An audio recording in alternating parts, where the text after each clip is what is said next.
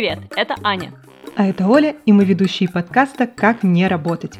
К моменту записи этого выпуска коронавирус успел загнать нас в самоизоляцию, поэтому вместо студии местом встречи стал Zoom, так что заранее просим прощения за небольшие проблемы со звуком. Один из путей, как можно добывать деньги себе на жизнь, если ты не работаешь, получать донаты, то есть добровольные пожертвования в благодарность за то, что ты делаешь. Например, есть люди, которые проводят лекции, экскурсии или концерты за донейшн. Но если говорить о каких-то серьезных суммах, то тут, наверное, лучше всех зарабатывают стримеры. По сути, стриминг — это прямая трансляция видео, ну или аудио через интернет. И стримить можно все, что угодно.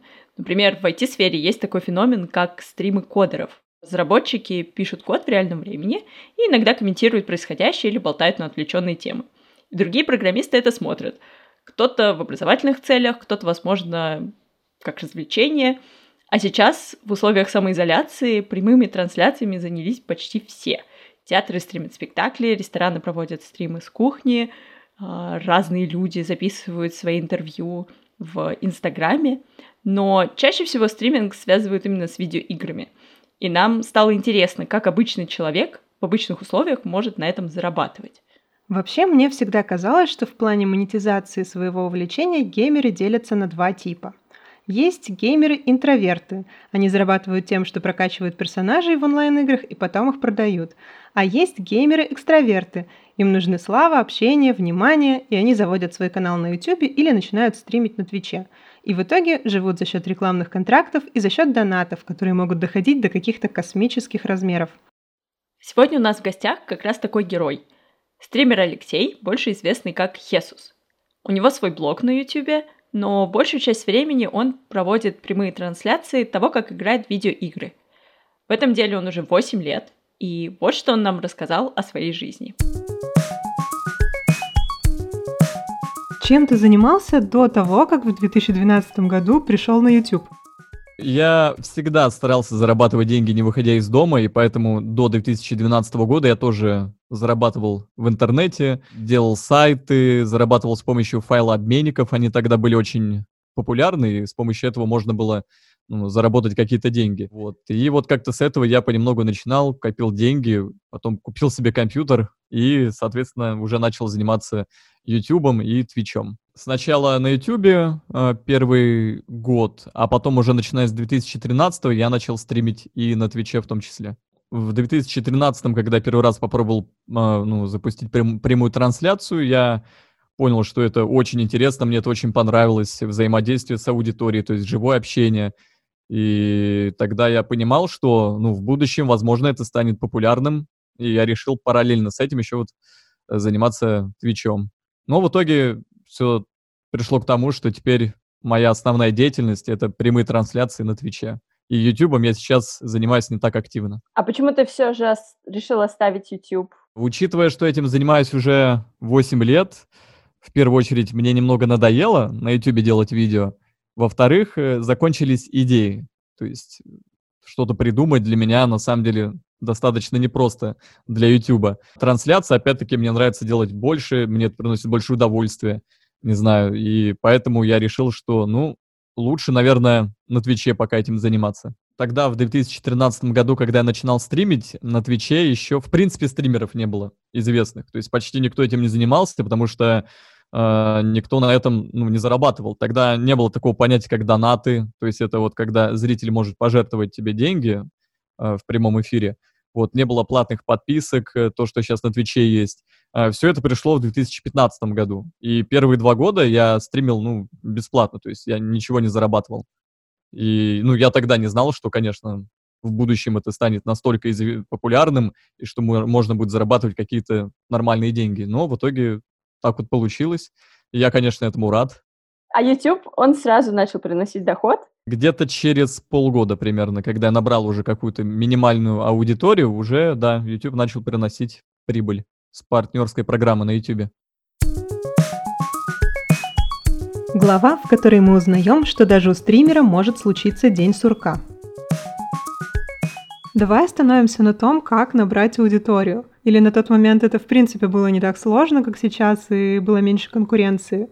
Да, тогда была очень маленькая конкуренция, и тогда вот, ну, намного проще было набрать аудиторию. Я тогда покупал рекламу у различных блогеров, ну, того времени, э, когда они были популярны, там, Андрей Нефедов, Мэдисон, возможно, слышали о таких.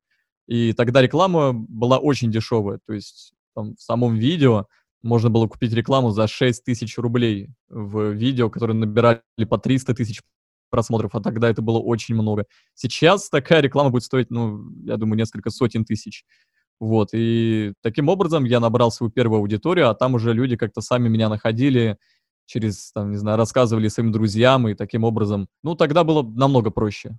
Плюс тогда то, что делал я, то есть я записывал видео по играм в жанре хоррор, то есть страшилки вот эти, вот это было очень актуально. И таких, как я, было очень мало. Я вообще думал, что у меня ничего не получится, и был сильно удивлен, когда получилось.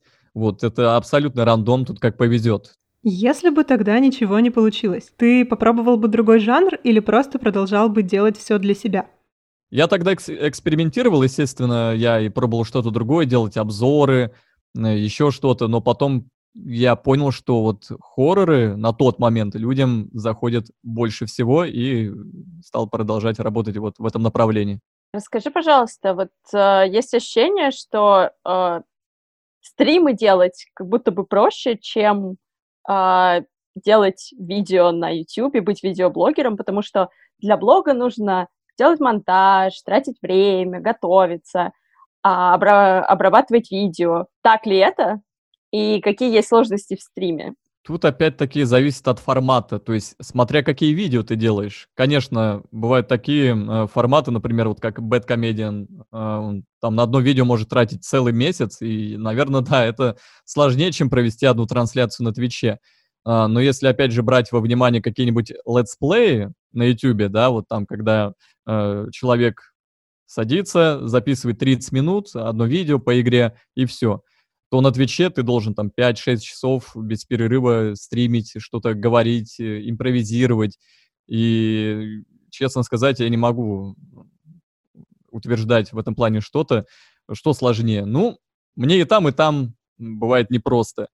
Но зависит от опыта, то есть зависит от человека, насколько просто ему это дается. Вот, но если говорить про те же трансляции, то, например, вот под конец стрима я уже полностью все, я, я уставший, морально истощен. И все, что я могу после, это пойти поспать. Сколько времени в среднем в неделю у тебя отнимают стримы? Обычно стримлю я где-то 4 раза в неделю. Один стрим длится в среднем 4 или 5 часов. Без перерыва? Без перерыва, да. Ого, это много. это тяжело, такое выступление. Вот сейчас, например, я стримлю каждый день. Ну, потому что карантин, самоизоляция, все равно, что еще делать? Вот, и, да и люди дома сидят, поэтому приходится стримить каждый день, вот. Ну, в целом нормально. Хотя, да, устаешь, когда каждый день э, быстро выгораешь. А, кстати, стало во время карантина больше аудитории? Да, определенно, конечно. Аудитории стало больше, но если говорить про прибыль, доходы, то стало намного меньше. То есть людей больше, но доход меньше. Я не думаю, что у людей так резко стало меньше денег. Я просто думаю, что они боятся тратить деньги. То есть донатить, ну, конечно, это правильно, правильно делают. Вот, поэтому донатов стало намного меньше, причем резко после всех этих новостей. И также платные подписки, они в долларах. Их тоже, естественно, стало меньше, когда начались проблемы с рублем.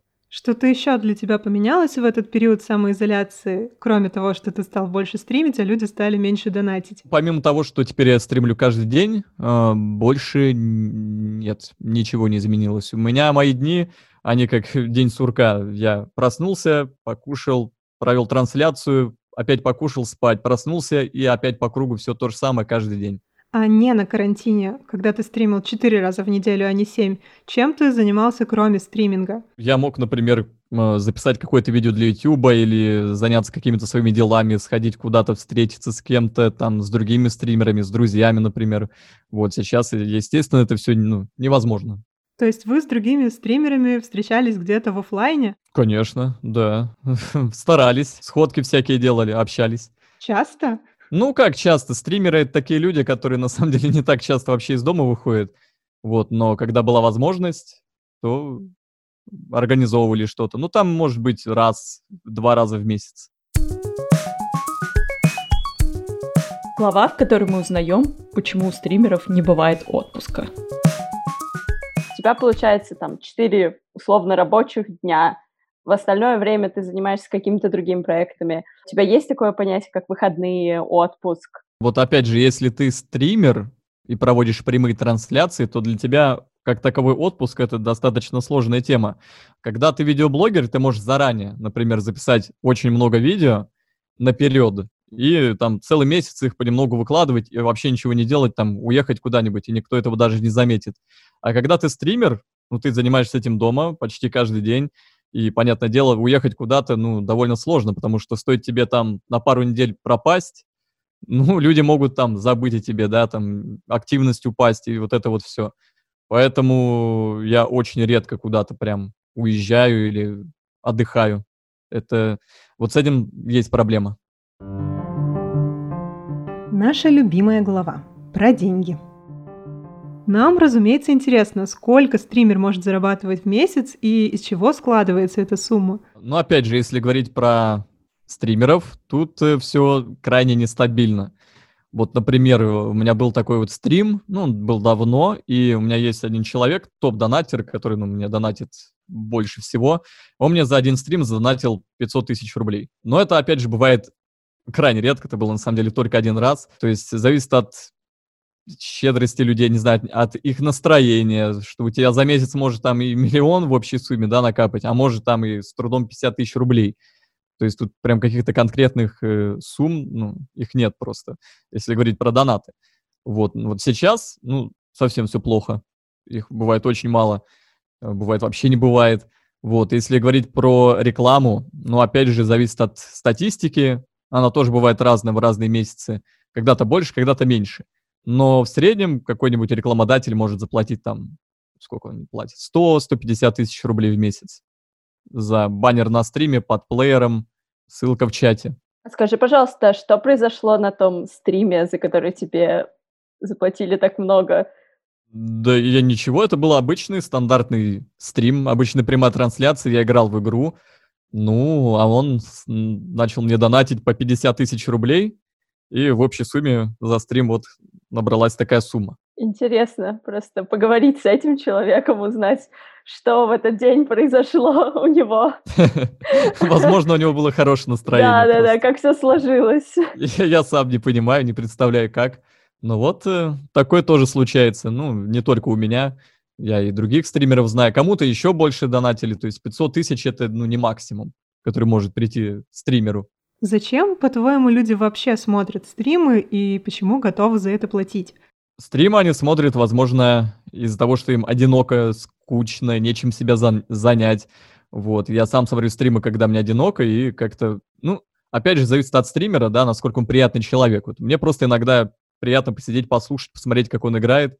Вот. А донатят, наверное, просто у них есть возможность и желание поддержать человека, который им нравится, и поэтому они это и делают. А скажи, пожалуйста, вот э, учитывая, что это такой нестабильный доход, как ты эмоционально с этим справляешься? Поначалу это было непросто, вот, но опять же, если ты более-менее известный стример, у тебя даже минимальная сумма будет позволять тебе как-то, ну, жить. Вот, я же, в свою очередь, всегда старался откладывать деньги и копить их. Вот поэтому я накопил определенную сумму, и теперь я ну, не то чтобы как-то переживаю по этому поводу. То есть, ну, не задонатили, ну, как бы и ладно. Окей, там, ну, завтра повезет больше.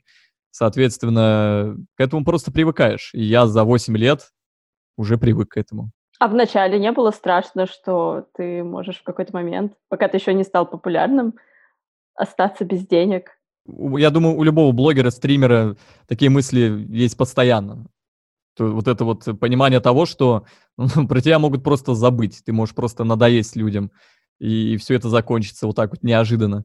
То есть есть много примеров, когда какой-то блогер там делает видео, все нормально, а потом бац, и что-то происходит. У него начинают падать просмотры, там уходят зрители. Ну и вот так вот, как-то, не знаю, у всех по-разному бывает. Мне повезло, я уже 8 лет как-то вот стабильно держу аудиторию. Сам не понимаю, как так получается. То есть у меня не было вариантов, чем мне еще заниматься. То есть я понимал, что ну а, а что я еще буду делать? Поэтому и продолжал. А сейчас у тебя есть какой-то пассивный источник дохода? Нет. Ну, у меня были попытки чем-то заняться в офлайне. Вот, например, я э, не так давно открывал свою фитнес-студию, но я понял, что это очень непросто. Особенно все, что связано с фитнесом. В России люди не особо хотят заниматься спортом. И это все очень сложно и тяжело продвигать. Ну, с этим надо просто, э, этим надо жить. Соответственно, я понял, что это не мое. Я продал эту студию и понял, что лучше я буду вот заниматься э, вот стримами и как бы не отвлекаться. Оффлайн это тоже достаточно нестабильно, на самом деле, я вам так скажу. Если какой-то бизнес открывать, мне кажется, там еще хуже, чем вот в интернете те же стримы. Там также надо постоянно думать, э, как это все продвигать, рекламировать, откуда брать людей. И еще сложнее, это намного сложнее. Глава, в которой у нас с Олей тоже появляется желание стримить. А как ты... Есть какое-то продвижение стримера? На самом деле очень сложно набрать изначально какую-то аудиторию, и в основном, если у кого-то получается, то аудитория они набирают с помощью различных э, нарезок, скажем так. На YouTube есть каналы, которые выкладывают каждый день видео. Это такие вот нарезки моментов со стримов, со стримерами. Вот. И эти люди начинают туда попадать каким-то образом, может быть, покупают в этих видео рекламу, а, и таким образом они набирают у себя аудиторию. Но опять же, это нужно быть реально каким-то талантливым, харизматичным, смешным, я не знаю, то есть чем-то притягивать людей, вот, чтобы они посмотрели и захотели прийти к тебе на канал. А, но какой-то определенной тактики ее нет. Всех, кого я знаю, кто набрал большую аудиторию, у них это получалось случайно. Их просто замечали люди, и в итоге они таким образом постепенно набирали аудиторию. Но опять-таки за счет своего какого-то уникального образа. А ты как это делаешь? Я просто стал, на, начал этим заниматься очень давно, вот, и, возможно, как раз-таки это и помогло мне набрать аудиторию, потому что я был один из первых, кто стал делать стримы на Твиче. Ну и таким образом я себя зарек... зарекомендовал как старичок, ну и в целом, если меня смотрят, значит, что-то, опять-таки, людей привлекает во мне. Я не знаю.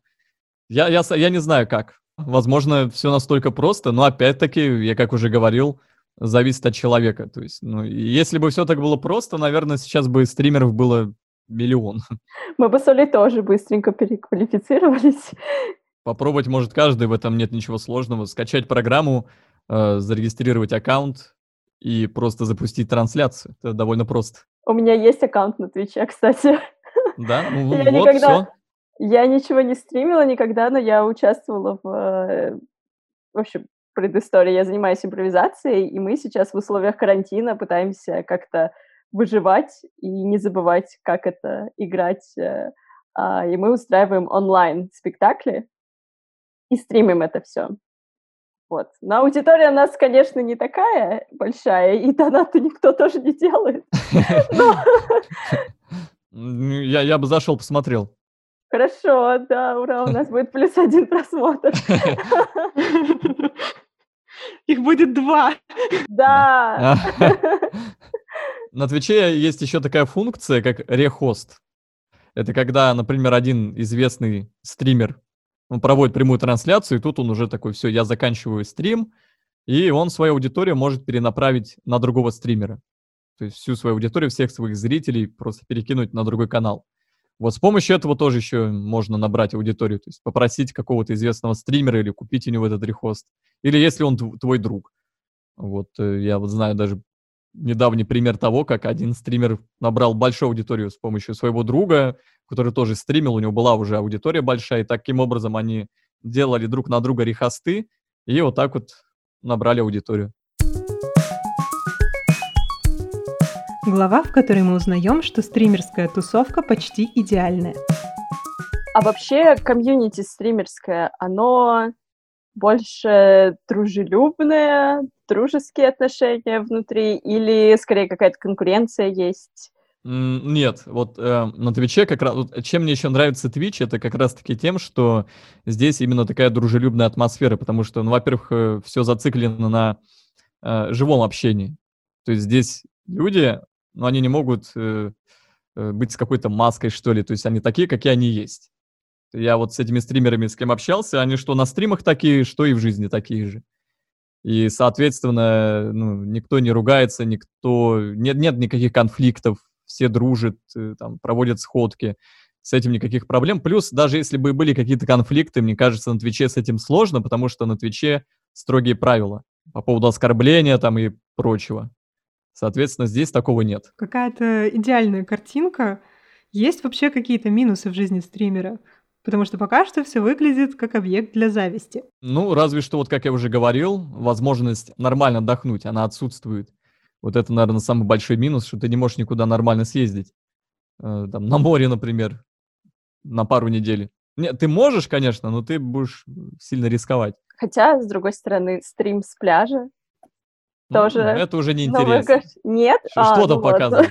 Плюс, опять же, на, э, вдруг в кадр, не знаю, кто-то зайдет, кто-то без одежды, и все, минус канал. Плюс донат, я не знаю. Рубрика «Вопросы от наших друзей». Привет. Скажи, как ты отреагировал на новость, что Twitch могли заблокировать в прошлом году? Ну, на самом деле забавно, потому что этих новостей было много, и они были, ну, не первый раз на тот момент. Поэтому я, естественно, в это не верил. Ну, я просто в это не поверил. Это невозможно. За что можно заблокировать Twitch? По какой причине? Э, это немного странно. Мы уже выяснили, что там все добрые и хорошие, и никакого... Да, вот и про власть там никто плохо не говорит, поэтому за что блокировать Twitch, я не понимаю. Не, ну там был какой-то конфликт с Рамблер, если я не ошибаюсь. А, что-то они там не поделили но у нас есть менеджеры у стримеров, э, менеджеры Твича, естественно, которые работают на Твиче. И они сразу сказали, что никаких проблем не будет, все нормально, можете не переживать. А вообще, кстати, у стримеров есть команда? У стримеров с этим попроще, нежели чем у блогеров. Вот в основном, кого я знаю из известных блогеров, у них там целая команда, студия своя, много людей. А, на Твиче с этим проще намного, естественно. Я, например, один. То есть мне никто не помогает, я все сам, да и на самом деле как тут и чем поможешь? Запустить трансляцию это достаточно просто. Вот, поэтому все стримеры, которых я знаю, они все сами все делают.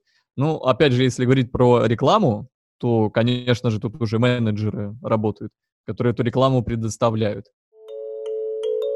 Привет, меня зовут Алина. Расскажи, пожалуйста, как ты справляешься с хейтом? Изначально было непросто. Э, когда я только начинал, воспринимал это близко к сердцу. Меня это раздражало, вот прям выбешивало. Вот, э, но я в итоге понял, что от этого никуда не уйти. У любого стримера есть свои хейтеры, любого стримера, собственно говоря, могут обижать, и к этому нужно просто относиться нейтрально, игнорировать, принять это как должное, что ли. И за свои 8 лет я просто к этому привык уже. Ну, для меня это стало нормой. Ты вообще никак не реагируешь, то есть ты не, не пишешь в ответ ничего? Нет, конечно. Не, ну если, например, вот на страницу ВК кто-то в комментариях мне что-то плохое напишет, я его просто в черный список добавлю, но отвечать я ему, конечно же, не стану. Зачем? Иммунитет у меня появился где-то, я думаю, примерно спустя года четыре. То есть первые четыре года мне было непросто. А потом я уже стал сам себе это говорить, что, ну, блин, сколько можно. Но это будет продолжаться всегда. И в чем прикол? Тратить на это нервы. Вот. И Теперь чаще всего я просто смеюсь с этих людей, которые мне что-то пытаются предъявить, потому что все пишут одинаково и одно и то же. Возможно, от зависти кто-то, я не знаю, ну просто это нормально. Хотя чему завидовать, не совсем понимаю. Хесус, привет. А, я тоже хочу начать стримить, и у меня вопрос, где лучше это делать и через что лучше получать донаты в дальнейшем? Спасибо. Ну, смотри, тут э, на самом деле все максимально просто. Если ты хочешь начать стримить, то, очевидно, стоит начинать с Твича, потому что Twitch — это самая крупная площадка для стримов э, в данный момент, и там тебе будет проще всего набрать аудиторию.